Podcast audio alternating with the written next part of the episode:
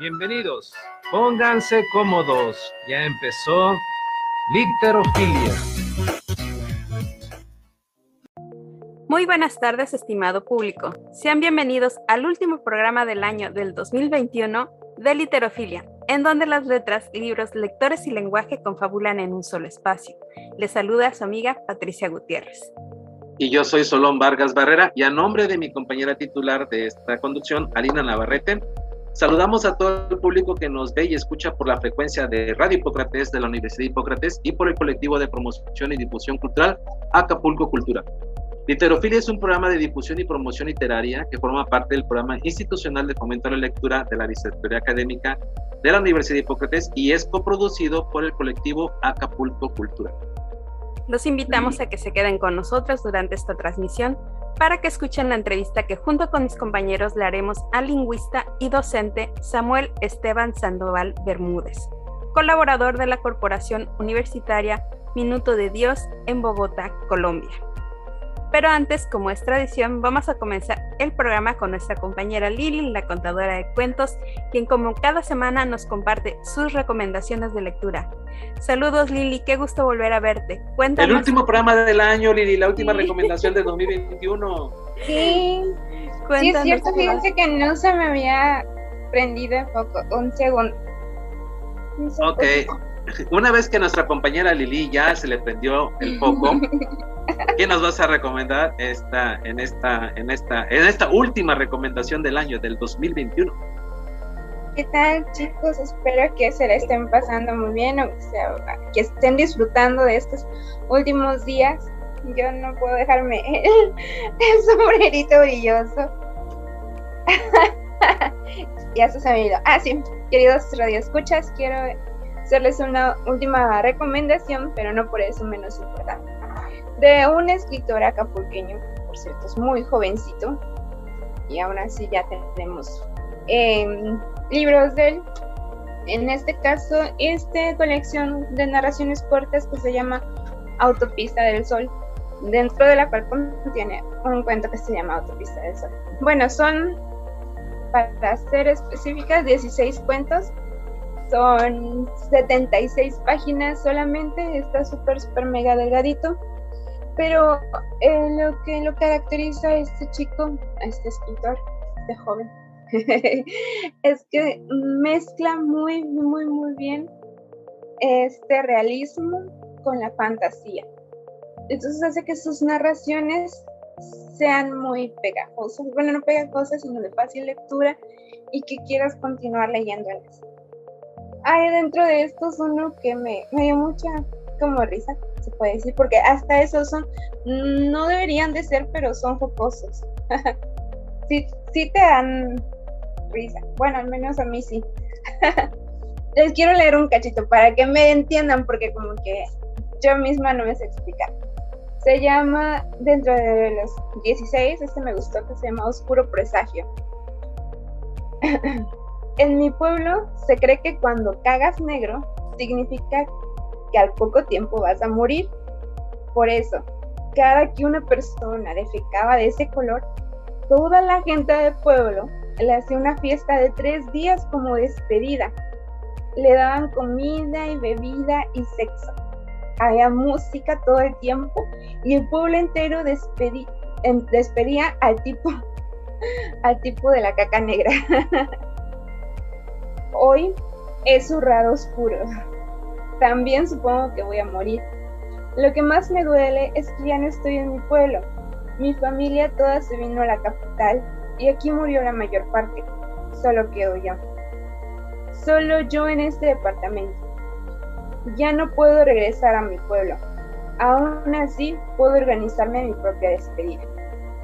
Un día para cada cosa. Uno para la comida, uno para la bebida y tres para el sexo y empieza. Uno.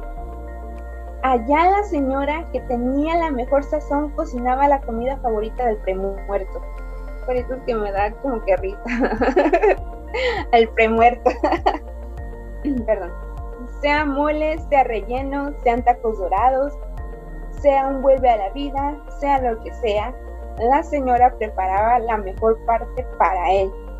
Para todos los demás preparaba algo distinto Mi comida favorita es y siempre ha sido el pozole, que tiene que ser verde porque el rojo no me gusta.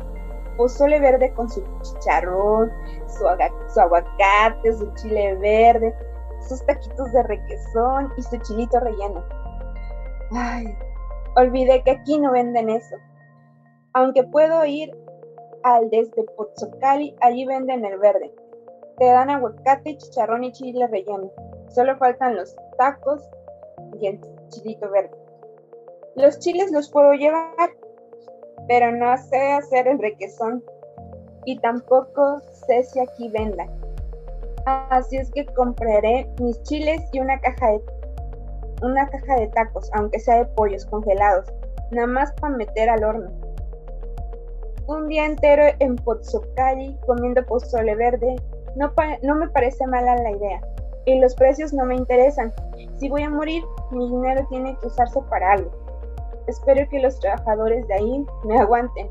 No voy a querer correr, correrme en lo que se me baja el plato anterior y el anterior y el anterior. Y bueno, no sé, tengo tiempecito para terminar. Dice, dos, en mi pueblo la bebida típica es el mezcal. También hay de sabores, como el de maracuyá o el de café, pero el tipo que feca oscuro siempre le dan su botella gordita de rosa de Bonafont llena de mezcla natural y un kilo de limas. La borrachera termina hasta que le dan las 7 de la mañana al tercer día. Entonces lo llevan con Doña Concha. Pero no conozco ningún lugar donde vendan mezcal, y mucho menos uno donde vendan mezcal de mi pueblo el sabroso, el que sabe quemadito. Lo que más se les parece es una cosa llamada salvaje blanco. Igual te pone idiota, eso es lo que se busca, ¿no? Con unas seis de esas se hace lo que creo podría causar el mezcal. Lo pediré blanco como el natural. Espero embriagarme y terminar en la calle. Ese es el plan. Lo malo de aquí es que lo haré solo y ni quien me recoja si me quedo en medio de una avenida o qué sé yo. Así que para evitar eso, mejor me quedo a beber mis seis botellas de salvaje en mi departamento, solo con mi kilo de limones sin semilla. 3. Cuando el tipo que va a morir está muy ebrio, lo bañan con agua fría para que se le baje tantito. Luego lo llevan con Doña Concha. Ahí en su negocio a cualquiera se le baja la pera. Es como una casa de citas. Tú llegas y las chicas se acercan a ti, pero cuando eres de la caja negra, las cosas cambian. Como Doña Concha ya lo sabe, te deja elegir a la chica que tú quieras o a las chicas que tú quieras usar el cuarto especial y tardar el tiempo que quieras. Nadie, ni las chicas, deben molestarte. Aquí no conozco ni un lugar de esos, nada más la zona roja. Esperemos que ahí esté con las mismas facilidades que con Doña Concha. Esperemos que estén guapas como en mi pueblo, morenas, chaparritas. Esperemos que sean mujeres por lo menos. Yo creo que sí me voy a divertir. Luego de una vida miserable, al menos la muerte debe ser interesante. Cagar negro fue lo mejor que me pasó desde que salí de mi pueblo. y por eso es mi recomendación de esta semana. no, pues muy cagada. ¿eh? si nos ponemos escatológicos, eh, si nos estamos poniendo escatológicos, entonces, este, ¿qué color saldría, no? Si comes pozole verde. Pues, no sé. Cualquiera, la lógica diría que verde, pero ella estaba desahuciada. pues ahí está Pepito Zapata, su primer libro, de hecho, fue su ópera prima, este libro de la autopista de Sol. De hecho, lo presentó el mismo día que Patti, Gutiérrez presentó su libro de este, Reminiscencias. Sí. el mismo día lo presentaron porque me acuerdo que estuvieron ahí los dos, ambos. Y este, y tiene la misma fecha y la misma editorial Praxis, si no me equivoco. Sí, así Por la Secretaría de Cultura, ¿no? Secretaría de Cultura, editorial Praxis. Es lo que le iba a decir, no sé, ah, con razón no se ve mi gorrito. Algo tiene desenfoque en mi cámara. Este, no sé dónde consiguiendo estos libros, pero si tienen chance de conseguirlos, están chiquitos y están muy buenos. Están Pati debes saber, Pati debe saber dónde se consiguen, ¿no? Sí, de hecho, este, como comenta Sol, este, presentamos, somos hermanitos de, de, libros, porque de hecho, e incluso es de la misma colección, la colección este, José Agustín, del Fondo Editorial de la Secretaría de Cultura. Se presentó en el 2017, fueron seleccionados en el 2015 y aunque se estuvieron regalando aquí en Acapulco, ya no hay eh, por parte de los que se quedaron en la Secretaría de Cultura. Sin embargo, los pueden comprar directamente en la página de Editorial Praxis y en las ferias donde se presenta la Editorial Praxis, que son muchas, pero si no pídanlo online, eh, me parece que el de Pepito está en 80 pesos. Este, sí, debe de estar entre 80 y 100 pesos. Eh, la verdad es que es muy disfrutable. Este es bastante jocoso. La mayoría tiene ese toque porque eh, las primeras exploraciones que hace Pepito tiene esa, esa, esa habilidad y ese dinamismo precisamente porque era, bueno, sigue siendo un escritor joven, pero entonces era todavía más joven que ahorita, pues ahorita ya han pasado siete años cuando, de cuando seleccionaron ese libro. Y esto, y además es un viaje, así como el, se nombra Autopista del Sol, también es el viaje del el escritor eh, en esta etapa en cuanto ya se convirtió en eh, estudiante universitario y cómo viajaba de México a la ciudad, aquí a Acapulco y de regreso, entonces también el libro se convierte en un viaje. la verdad es que yo también... Un libro, por cierto, muy criticado por muchos escritores aquí locales, y yo escuchaba comentarios inclusive de algunos que eh, decían ¿no? que no había más textos para seleccionar. Eh, sin embargo, creo que la aportación de, de, de, José Luis Zapata, en ese tiempo todavía era Pepito, ya no es Pepito, este, eh, refleja ¿no? la inquietud de una generación específica, ¿no? sobre todo un estudiante foráneo de literatura que, viaja, viene y, va de Acapulco ya, y que nos retrata ahí en esos cuentos todas esas aventuras adolescentes, juveniles, que suceden muchos acapulqueños, ¿no? Yo también alguna vez he visto un monstruo en mi jardín, como el primer cuento que abre este libro. Entonces, la, eh, eh, yo no creo que sea eh, un, mal libro de ninguna manera, yo sí lo recomiendo porque a mí me, me mucho, me divertí bastante. Me lo eché en un viaje de, en esa época anduve haciendo un taller de, proyectos artísticos y de aquí a Cihuatanejo me lo eché, entonces me lo acabé de volada, entonces está muy, yo lo recomiendo y no sé si también lo, encontremos ahí en la librería Nabokov, aquí en Zócalo, no, no sé si lo tengan, pero también lean el otro libro nuevo, ¿no? El de Nadie duerme con ropa en Acapulco. Ahí ya hay una madurez, una cierta sobriedad ya distinta. Y si le, primero les recomiendo que lean Autopista de Sol y posteriormente vayamos a, a, este, a leer Acapulco. Nadie duerme con ropa en Acapulco para que podamos ver el desarrollo y la evolución de este joven escritor que seguramente va a dar mucho que decir en los próximos años, ¿no? O sea, ahí nos va a quedar y estoy seguro de que José Luis Zapata tiene una gran, un gran futuro y, una gran trayectoria como escritor, lo va a tener más adelante. Claro, sin duda era lo que yo iba a decir. Se nota en este nuevo libro, incluso la exploración de los temas es distinta, entonces esto hay que leer absolutamente de todo y podemos, la, tenemos la oportunidad de ver cómo un escritor evoluciona y no solamente en la técnica, sino también en sus temas. Y bueno, sin duda alguna vamos a ver mucho más de José Luis Zapata. Disculpe usted que le haya dicho Pepito Zapata, pero siempre para mí será ese, ese cariño, como lo dije, es mi hermanito del libro. Pues muchas gracias por la recomendación, contadora Lili. Te esperamos en el próximo programa de literofilia que ya va a ser en el próximo año, en el 2000, perdón, sino en el 2022. Yo no sé de dónde iba a sacar el otro año. Ahora nos enlazamos hasta Colombia para platicar con nuestro invitado, el lingüista y docente Samuel Esteban Sandoval Bermúdez. Bienvenido a Literofilia. Amigas y amigos, les comento que nuestro invitado, Samuel Esteban Sandoval Bermúdez, es licenciado en Lingüística y Literatura de la Universidad La Gran Colombia y magíster en Literatura y Cultura del Instituto Caro y Cuervo. Ha sido docente por más de ocho años en diferentes instituciones educativas y desde hace dos años Colabora en la Corporación Universitaria Minuto de Dios, Uniminuto, guiando cursos de comunicación escrita y procesos lectores, lingüística del texto y asesorías pedagógicas en proyectos globales bajo la metodología COIL o COIL.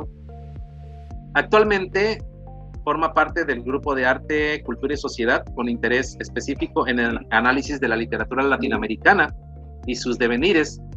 Algunas de sus publicaciones divulgativas son sobre la transhistoria de la tragedia, la estética de la transculturación, y el paseo como vida y experiencia en Enrique, en el autor Enrique Villa Vila Matas. Pues bienvenido a, a, Literofilia, profesor Samuel. Qué gusto y qué, qué agrado volver a verte otra vez aquí en las redes sociales. Bienvenido, gracias. Bueno, buenas noches para todos. Muchas gracias por la invitación. Espero que estén muy bien. Un gusto estar con ustedes. Y bueno, vamos a compartir las experiencias y pues nuestras perspectivas en torno a los temas que, que veamos. Excelente, muy bien. Fíjate que curiosamente en Literofilia llevamos ya casi, este es el programa número 90, por cierto. Eh, tenemos desde hace, vamos a cumplir tres años al aire y el programa número 90 ya. La, este, hemos platicado con escritores a nivel nacional aquí en México, ¿no? Es, eres nuestro primer invitado eh, fuera de nuestro país, que está con nosotros y eso lo agradecemos muchísimo, pero esperemos que no seas el único y que vengan más todavía. Y si tienes ahí conectes, pues por favor conéctanos también con otros escritores para que podamos hacer este trabajo en conjunto y muy latinoamericano. Entonces, curiosamente, hemos tenido autores, hemos eh, compartido inclusive con mediadores de lectura, eh, con estudiosos de la literatura, pero fíjate que nunca hemos platicado con un docente. Eh, yo sé, yo te conozco más de cerca que, que compañera, pero sabe, sé perfectamente que te dedicas más, más, estás más enfocado a la docencia de la literatura, más que a la creación literaria pero nunca nosotros nos hemos puesto a revisar aquí en el programa, por ejemplo, de invitar a docentes de literatura que su función es distinta a la del creador y tiene en sus manos todo el proceso educativo que lleva un estudiante de literatura y que a veces no conocemos, ¿no? que desconocemos o que nunca cuestionamos cómo está el hecho, el contexto de la cuestión académica en la enseñanza de la literatura. ¿no? Entonces, eh, abrimos este parteaguas latinoamericano y además con este enfoque de la docencia y te agradezco mucho la disposición y la disponibilidad, también la disposición que tienes para estar con nosotros el día de hoy. Ahorita eh, estaba, cuando estaba viendo lo de tu semblanza, mencioné que este, has trabajado en, en, esta, en esos cursos de comunicación escrita y procesos lectores bajo la metodología COIL o C-O-I-L, COIL, que eh, de acuerdo a la traducción en, en inglés es Collaborative Online International Learning, que en español significaría aprendizaje internacional colaborativo en línea. Eh, para nuestro público que nos ve y escucha por Radio Hipócrates y, y Acapulco Cultura, perdón, la, este, la, eh, este curso eh, por primera vez lo hicimos en colaboración con la Universidad Hipócrates aquí en Acapulco, México, y la Corporación Universitaria Un Minuto de Dios, Un Minuto allá en Colombia. En este caso, los responsables, pues su servidor, en, por parte de la Universidad de Hipócrates, y eh, Samuel Esteban, Samuel Esteban Sandoval, estuvo por parte de la, de la Universidad allá de Uniminuto. Este curso, eh, Comunicación Escrita y Procesos Lectores, se hizo un intercambio con estudiantes que fueron alrededor de 52, 57 estudiantes, no recuerdo bien cuántos fueron, me acuerdo más de 50 que estuvieron con nosotros, y que eh, hizo, hicimos un trabajo en equipo con todos, colaborativo, como debe ser el COIP, eh, en esta formación o en esta más bien sensibilización de los estudiantes hacia los textos escritos y a sus procesos lectores, ¿no?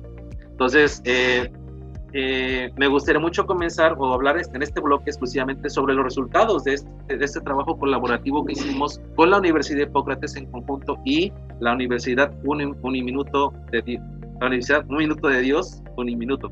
Entonces, ¿cuál, cuál es tu, tu punto de vista en el resultado, en la perspectiva?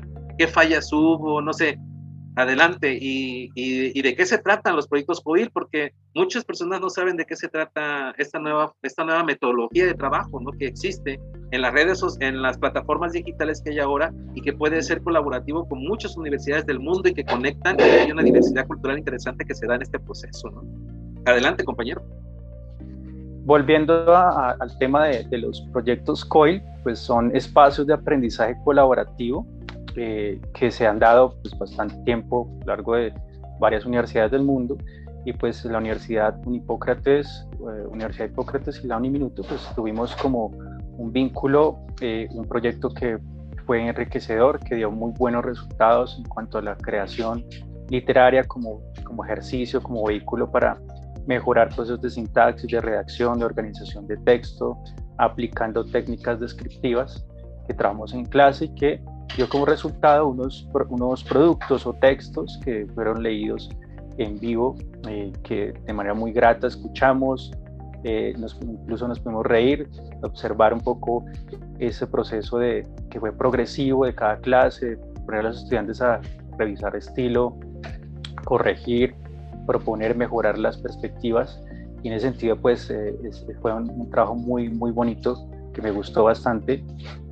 Y además se le añade que son estudiantes que no son de áreas de humanidades, sino de todos, todas, hay de, medicina, también ingenierías, de administración, de empresas, etcétera, y que se atrevieron muy bien a, a mejorar su, escritura a partir de la literatura como, como un eje que los vinculó. ¿no? A propósito también que estos proyectos eh, permiten conocer el otro, la, otra edad, ¿no? ese espacio de diferencia que hay entre las culturas, que, pero también que nos une. Entonces tuvimos ahí unas actividades rompehielos eh, que generaron pues también risas, un poco de humor, pero también conocimiento en torno a las realidades del otro país, de, de las perspectivas de vida del otro y también de trabajo ya temático enfocado pues a la, a la escritura creativa. Fíjate que yo fue la primera vez que participo en, una, en un trabajo así, colaborativo y sobre todo en esta metodología COIL. Yo no la conocía, a mí este, me hicieron la propuesta de colaborar eh, a través de, la maestra Olga, Olga Rodríguez Texta, que es la directora de, de, de movilidad de aquí de la Universidad de Hipócrates y eh, no tenía idea de cómo hacerlo, ¿no? Afortunadamente conté con tu apoyo porque sé que tienes tú muchos años trabajando en esos proyectos. ¿Cómo tú te acercaste a esta metodología? ¿Cómo la descubriste? ¿Y cómo fue que decidiste vincularla con los aspectos de la literatura?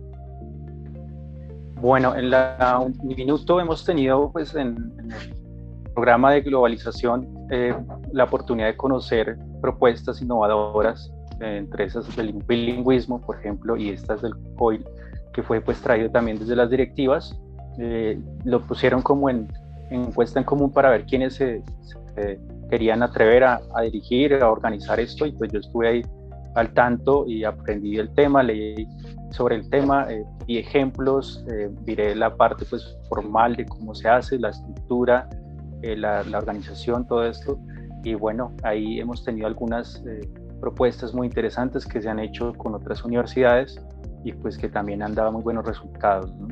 Que son trabajos puntuales, y nos dimos cuenta, maestro Solón, em, no afectan, digamos, el proceso em, disciplinar ¿no? de cada asignatura que uno dicta, al contrario, la complementa y pues va de la mano también con el, el aspecto motivador de generar pues espacios de diálogo entre culturas. Por supuesto. Yo creo que una, bueno, no sé si sean fallas, ¿no? Pero yo considero, por ejemplo, que fueron demasiados estudiantes, demasiados. Trabajar con 50, 54 estudiantes eh, muy, eh, era muy exceso, ¿no? Eh, era, era demasiado. Por ende, se, se decidió que el equipo decidiera qué textos iban a leer y otro compañero leyera.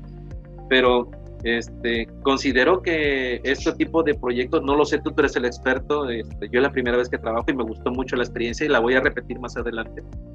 Eh, ¿Debe ser un grupo reducido o, se puede trabajar con otros o cambiar la, cambiar la estrategia de evaluación? No, nosotros creo que a lo mejor no utilizamos la adecuada ¿no? de, la, de la lectura pública, ¿no? quizá pudimos haber utilizado otra.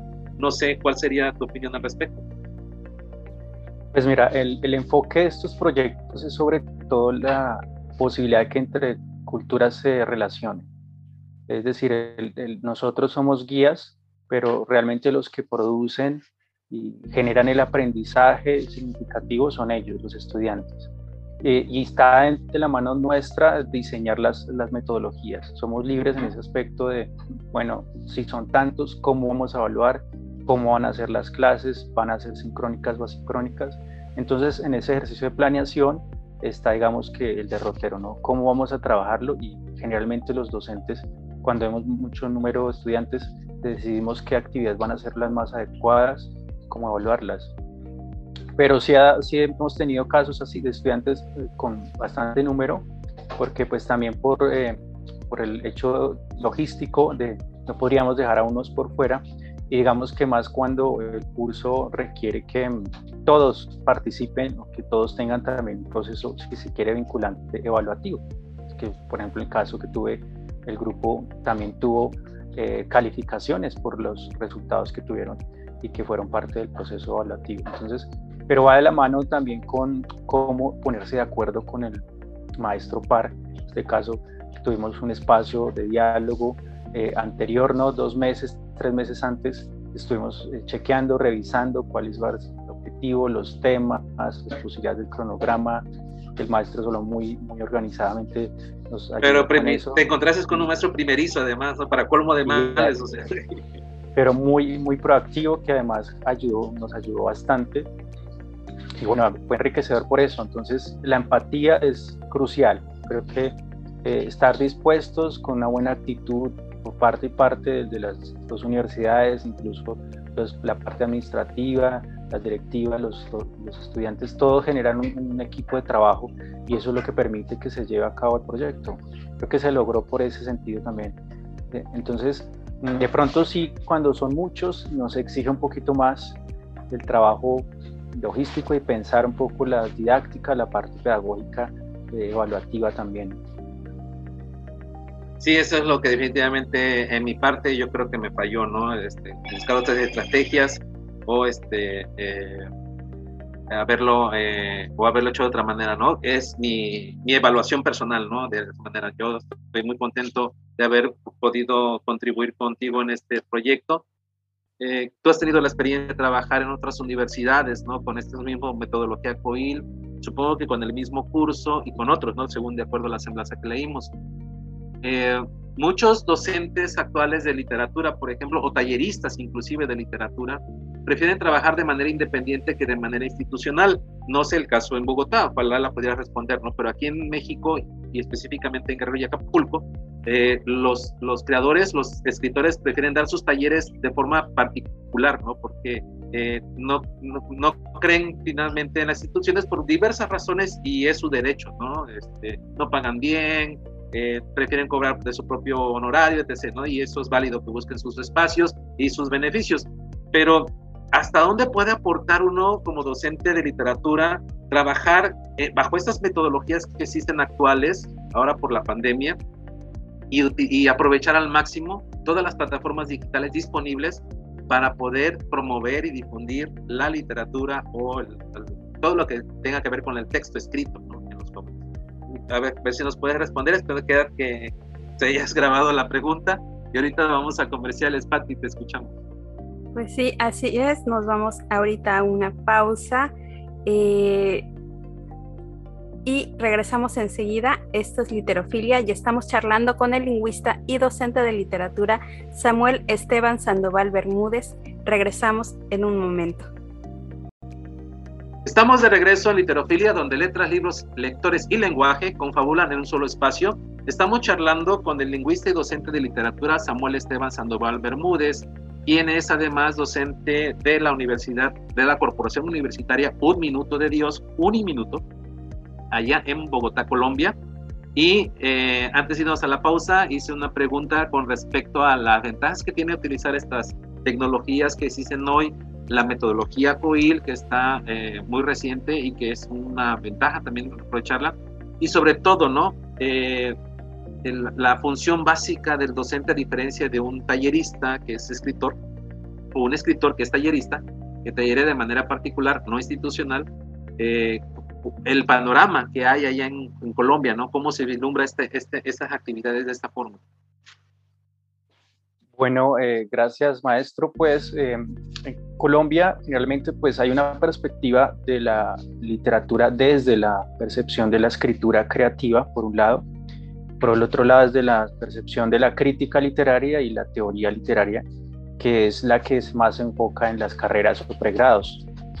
En el caso de los estudiantes de humanidades, de literatura, por ejemplo, o lingüística, o semiótica en algunos casos, el docente, eh, digamos que genera un espacio de reflexión crítica en torno a conceptos eh, o elementos teóricos de la literatura y pues eh, encaja muy bien para ese, esa función, ¿no?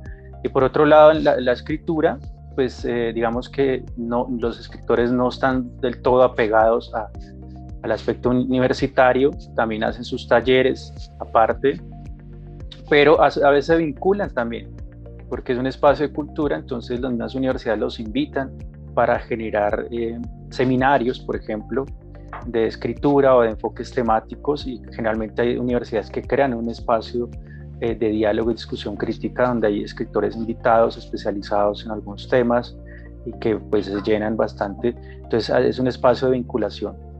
Eh, un escritor en solitario, digamos que si se va un poco de manera muy abrupta por su espacio individual, eh, pocas veces tiene público, entonces la universidad también sirve como una plataforma que le permite al escritor generar una mirada un poco más sistemática, si se quiere, a veces hasta científica, aunque no, no es como el, el objetivo, pero sí de darle un espacio de seriedad, de trabajo riguroso al análisis, eh, y a la construcción de, textos. ¿no? Aquí, por ejemplo, tenemos ya varios pregrados y posgrados en escrituras creativas, donde se enseña pues, toda la técnica, la estructura, eh, la enunciación, todo este aspecto de discursivo, pero también la motivación y la promoción de lectura también se hace realmente en, eventos. Entonces, depende pues también de la universidad eh, y la exigencia de la universidad, por ejemplo, en Colombia, la Universidad de los Andes, la Universidad Nacional, la Universidad Javeriana tienen sus propios talleres de escritura, de escritura creativa, de divulgación literaria, eh, cultural en general y siempre traen invitados profesores, incluso hay escritores que son profesores universitarios, que son reconocidos, caso de Pablo Montoya, que es la Universidad de Antioquia y la Universidad de AFI de Medellín, que allí pues ha ganado premios por sus novelas, sus cuentos, pero también enseña hermenéutica literaria, por ejemplo. Sí, esa es una gran ventaja también, pues, eh, de alguna manera.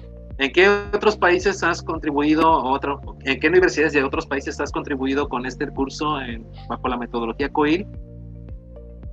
Bueno, en Brasil, eh, Río Grande do Sul, se, llama así la, un espacio breve, también estudiantes de español como segunda lengua, Mm, con unos ejercicios de literatura también, Clarice Lispector, eh, haciendo un análisis un poquito de la, enunciación y, un poquito el, profe de allí con el lado del feminismo, pues, desde su perspectiva.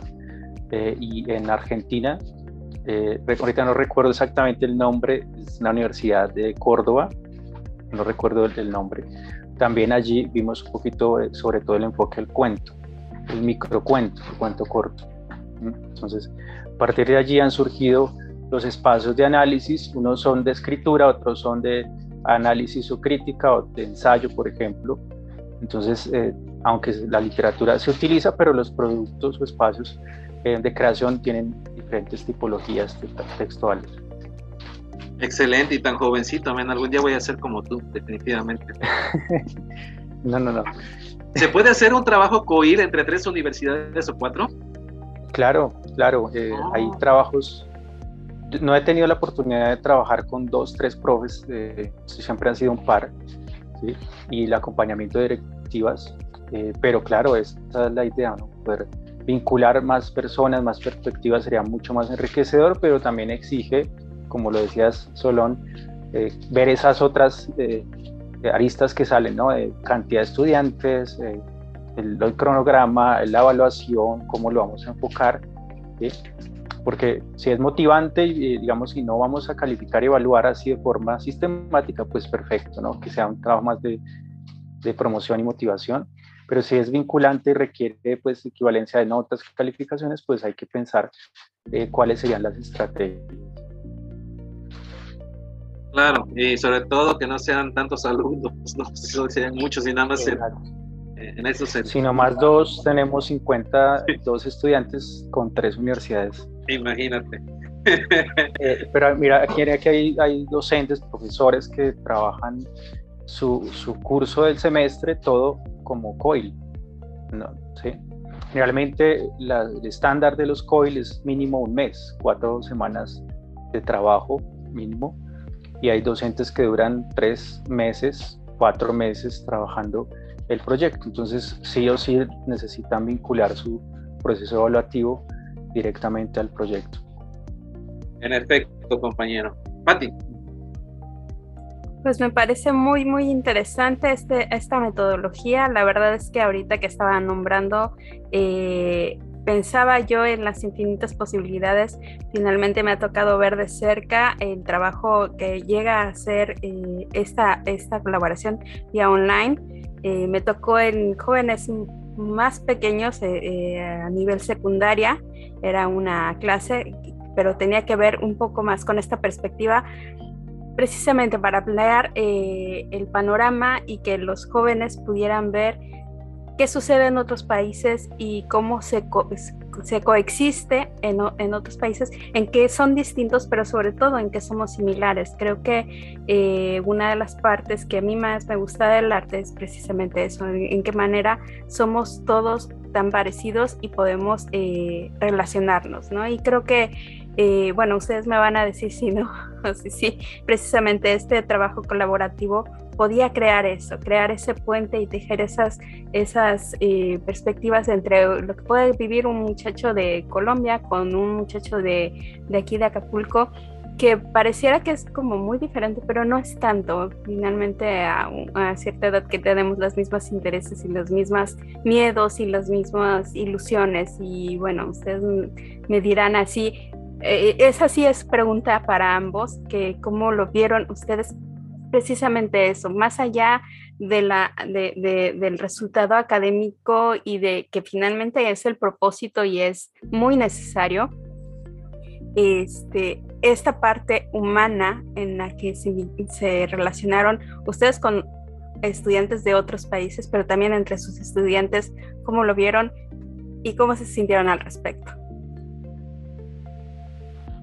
Bueno, eh, digamos que revisando un poco las partes de los proyectos que hemos tenido, por ejemplo, con el profe Solón, em, el espacio del lenguaje es enriquecedor para conocer un poco, por ejemplo, como una palabra, una simple palabra, es toda una percepción del tiempo, del espacio, del lugar en el cual habitamos. Y entonces, eh, por ejemplo, en la actividad Rompehielos era justamente ver esas palabras propias, ¿no? regionales que hay tanto en México como en Colombia y que los estudiantes se reían un poco de cómo a partir de la televisión, la música, eh, esa realidad cotidiana que vemos apenas de manera general de, otros países, nos tiene un imaginario de esa realidad, ¿no? pero a partir del lenguaje ahí se contrasta y se conoce un poco qué es eso, cómo es, cómo se habita ese espacio, ese lugar, esa realidad.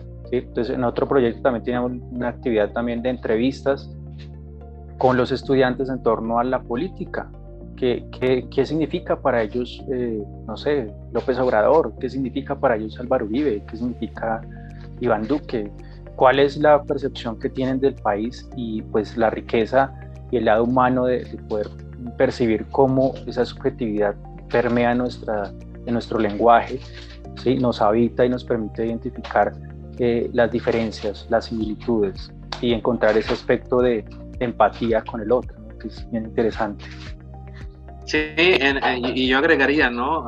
Que coincido con la opinión de, Samuel, agregaría que eh, permite también nosotros como docentes aquí en México conocer de cerca los procesos que se están dando en otros países, ¿no? Educativos, eh, qué estás enseñando en cuestiones literarias, en el lenguaje escrito, ¿no? Este, además de lo cultural, ¿no? En, en estos aspectos de la literatura. ¿Qué leen los jóvenes de Colombia? ¿no? ¿Qué leen los jóvenes de Bogotá? ¿Qué leen los jóvenes de Acapulco? Eh, ¿Cómo es su proceso lector? ¿no? ¿Por qué eh, sigue habiendo esta falta de, de, hábitos lectores ¿no? en nuestra sociedad, tanto en Bogotá como en Acapulco? Entonces, la, eh, esto ha permitido ¿no? tener una visión más general y decir, creo que voy por buen rumbo, ¿no? Por lo menos de manera personal me ha permitido definirme, ¿no? O sea, ok, creo que estoy voy por buen rumbo por donde quiero llevar al taller literario Prometeo Liberado, que ya vamos a cumplir cinco años de haberse fundado.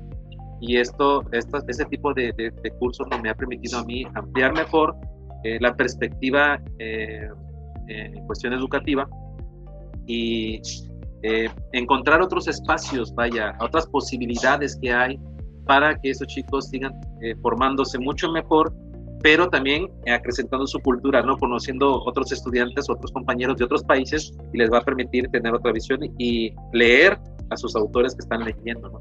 Creo que es, esas cuestiones y, y, todo lo que yo aprendí pues, de la mano de compañero Samuel, pues es formidable y claro que pienso abrir un COIL el próximo semestre, me dejó muy entusiasmado, pero lo voy a hacer de teatro de mi área, precisamente.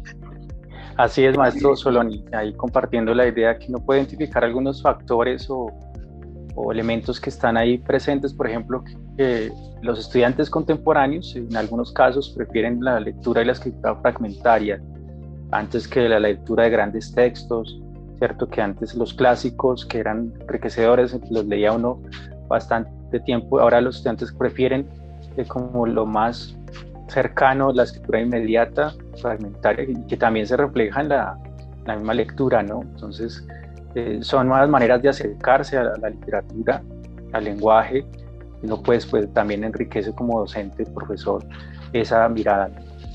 Sí, eh, hablando de fragmentada, ¿no? Con el ejercicio que hicimos eh, sobre la, la, técnica descriptiva, por ejemplo, que muchos autores la utilizan solamente para ciertas cosas o ciertas atmósferas, eh, aquí podemos, yo pude detectar, por ejemplo, este, lo fragmentado que estamos, ¿no? Solo me interesa que mi, que mi lector conozca este, esta descripción física de mi personaje o que conozca a grandes rasgos el lugar donde está ocurriendo este, esta historia, ¿no? Esta, esta anécdota.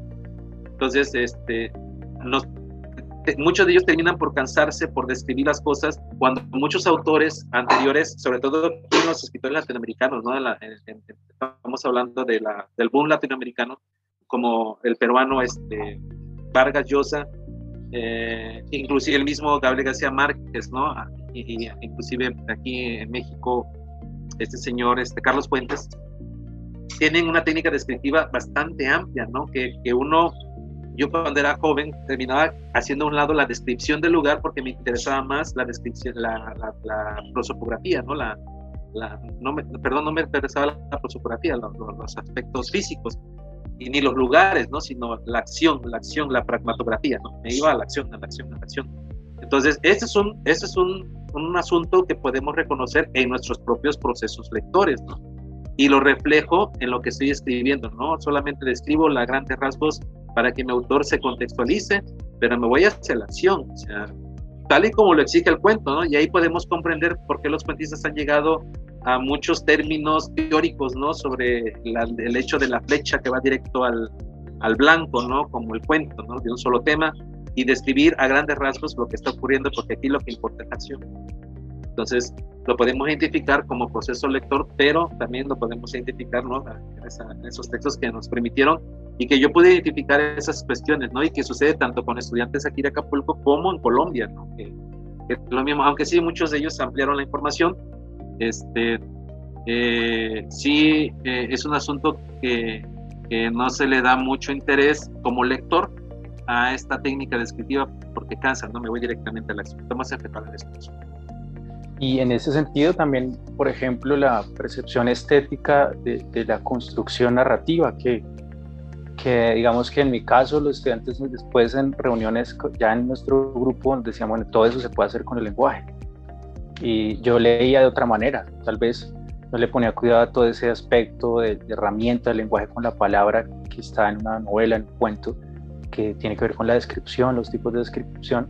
El estudiante reconocía eh, esa dificultad, pero también la complejidad que requiere el trabajo con el lenguaje. Entonces, muy enriquecedor por esos comentarios que decían los estudiantes de, mi minuto también en torno al ejercicio, ¿no? De crear, eh, es tener ideas y a veces, em, si se es, me parece, o decían que si se es muy técnico, se pierde esa intuición poética, eh, digamos, emocional, y si se es muy poético, a veces se descuida el lenguaje, la parte formal. Entonces hay que tener un equilibrio, eran los, las conclusiones que llegamos después de un diálogo que hicimos con ellos también en torno a qué aprendimos del, del proyecto.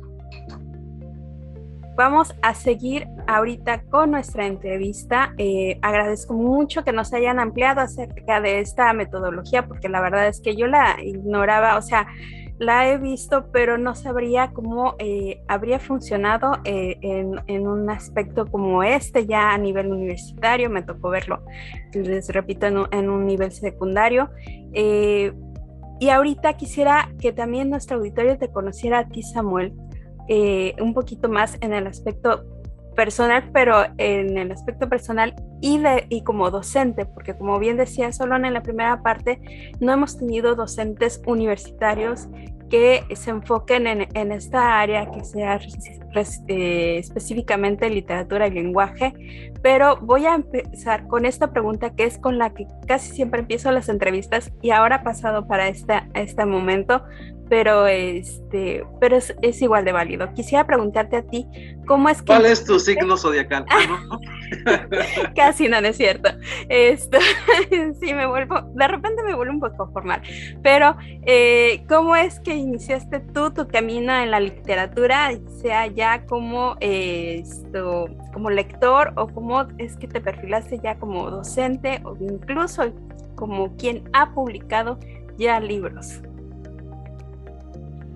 Bueno, eh, de muy pequeño me, me, ha gustado la lectura, eh, digamos que el, ejercicio de, observar el lenguaje en su estructura formal en primer momento fue como el, acercamiento, ¿no? de, ver esa complejidad de elementos de sintaxis, gramática, de muy pequeño en mis clases de lenguaje que tenía desde el colegio. Eh, la literatura no, no, era como mi interés inicial, como que eso lo veía muy, muy de ficción, muy emotivo, pues en primer momento, pero eh, después descubrí lecturas como Robert Louis Stevenson, por ahí Kafka, y empecé a dar un giro bastante evidente y me empezó a gustar más como la parte poética del lenguaje y escritores colombianos, la literatura la poesía colombiana. Entonces estaba leyendo a León de Grey, si de pronto tiene por ahí en el radar, y es descubrí esa relación entre lo formal y lo, lo poético y me, me, gustó y empecé a, a, estudiar y a estudiar más, a leer un poco más. Eh, uno nunca termina de aprender nada en este campo de la literatura, hay bastante para todos los gustos. Eh, y pues nada, simplemente la intuición y, y el agrado, entonces empecé a estudiar también literatura. Eh, los clásicos me parecen impactantes, me enamoré de Aristófanes, de las nubes, las ranas, y, ya con eso dije, esta, esta es la, la mejor experiencia lectora, los clásicos griegos. Y de ahí para allá, entonces lectura y también me, me, entretuve con muchos autores contemporáneos, Roberto Bolaños, por ejemplo, me enganchó de una vez, Gabriel García Márquez también. Y bueno, eh, entonces dije, bueno, ¿qué hay más allá del entretenimiento, de la percepción del, de degustar el placer literario? Entonces, ¿qué puedo encontrar acá? Para decirle al mundo que este escritor también permite pensar de otra manera la realidad, la experiencia humana. Entonces eh, empezaba a crear hipótesis de lectura y que en el campo de la, lectura de, análisis literario es, digamos que muy distinta, digamos, creo yo, a la, escritura literaria, ¿no? que es la, parte formal, pero también ese aspecto de, las hipótesis de lectura en torno a qué dice eh, o qué me permite pensar este autor en torno al poder, por ejemplo, o al miedo, o al fracaso, o al olvido, o temas que son de nuestra vida misma, ¿no? Eh, y que uno, digamos, cuando se acerca a esas obras, tiene una empatía emocional también afectiva con, con las, las, obras, ¿no? Y bueno, eh, estaba leyendo a Philip Roth, un escritor norteamericano, y me encantó mucho eh, el teatro de Sabat, por ejemplo, y ahí empezó quise empezar a estudiar el análisis, ¿no? Como, ¿qué tiene que decirme? Eh, no porque tenga que decirlo, sino cómo yo puedo lograr construir toda una propuesta interpretativa en la novela, en la obra. Entonces lo, mismo me pasó con John Maxwell Coetzee, la novela Desgracia. Eh, me gustó muchísimo encontrar esos puntos como líneas de fuga, diría yo, en, en las novelas, en los cuentos y a partir de ahí pues quise escribir algunos textos en torno a eso. Eh, el aspecto de la tragedia sigue siendo un elemento, digamos, fundamental en la novela, la novela en algunos cuentos. Entonces, Benditos sean los griegos, ¿no? sí.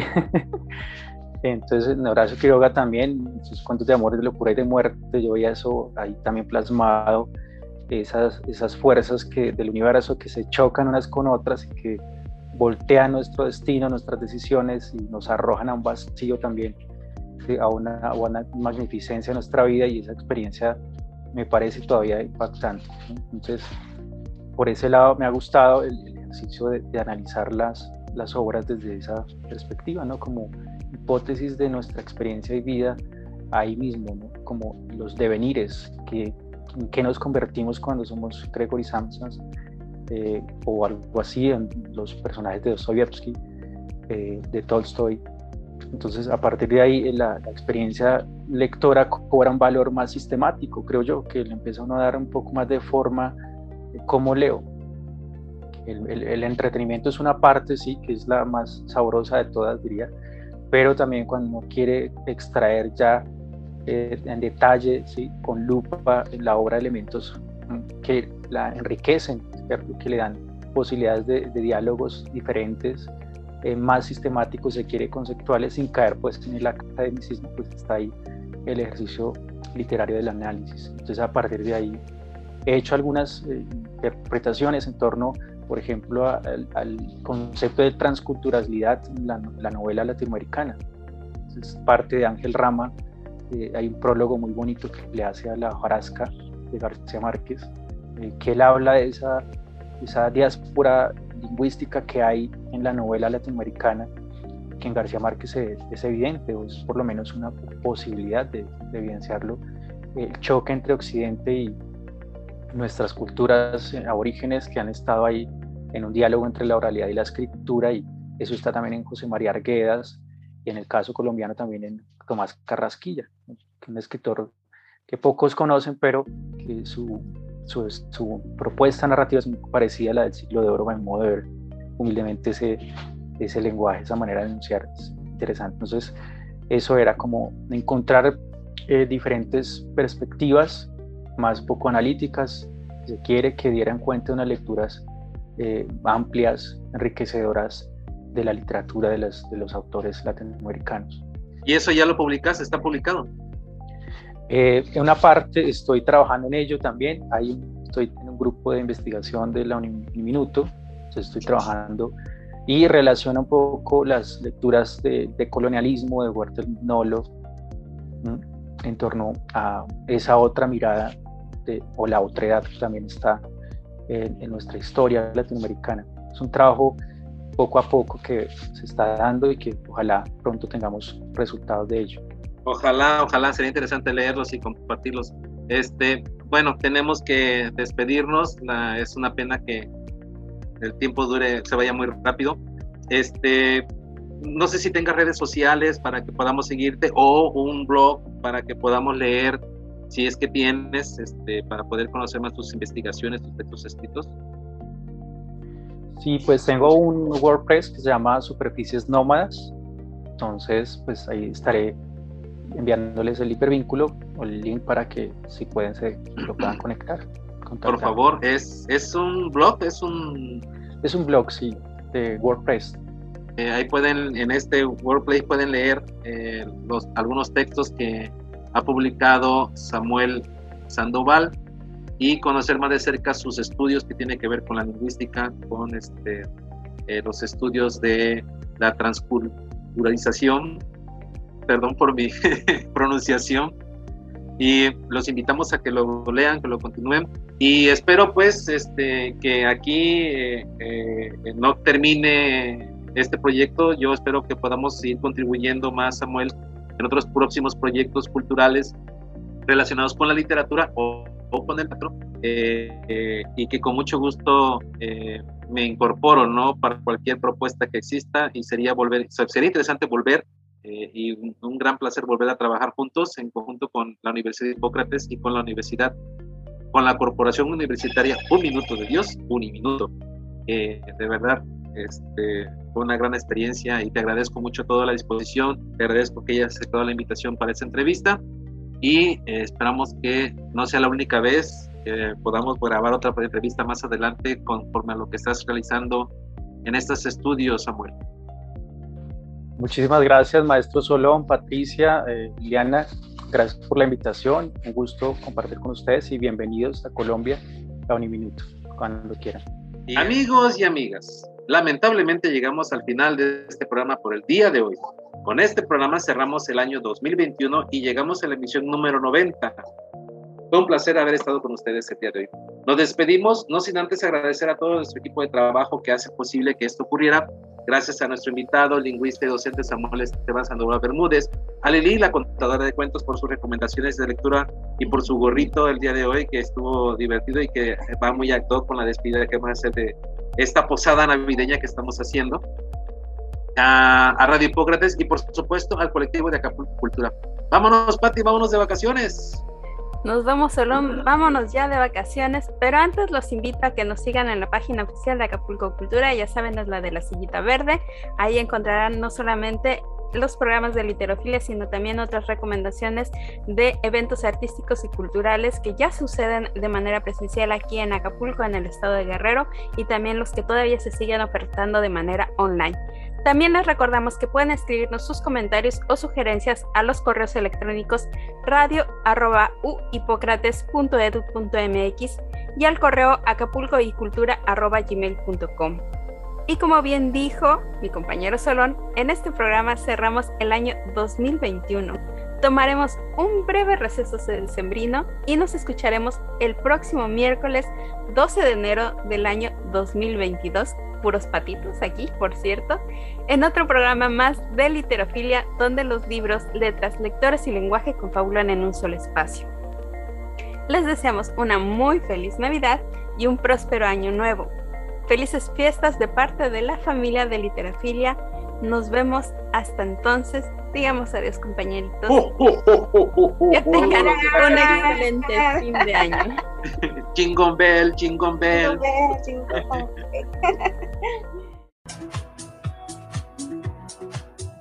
Esto fue Literofilia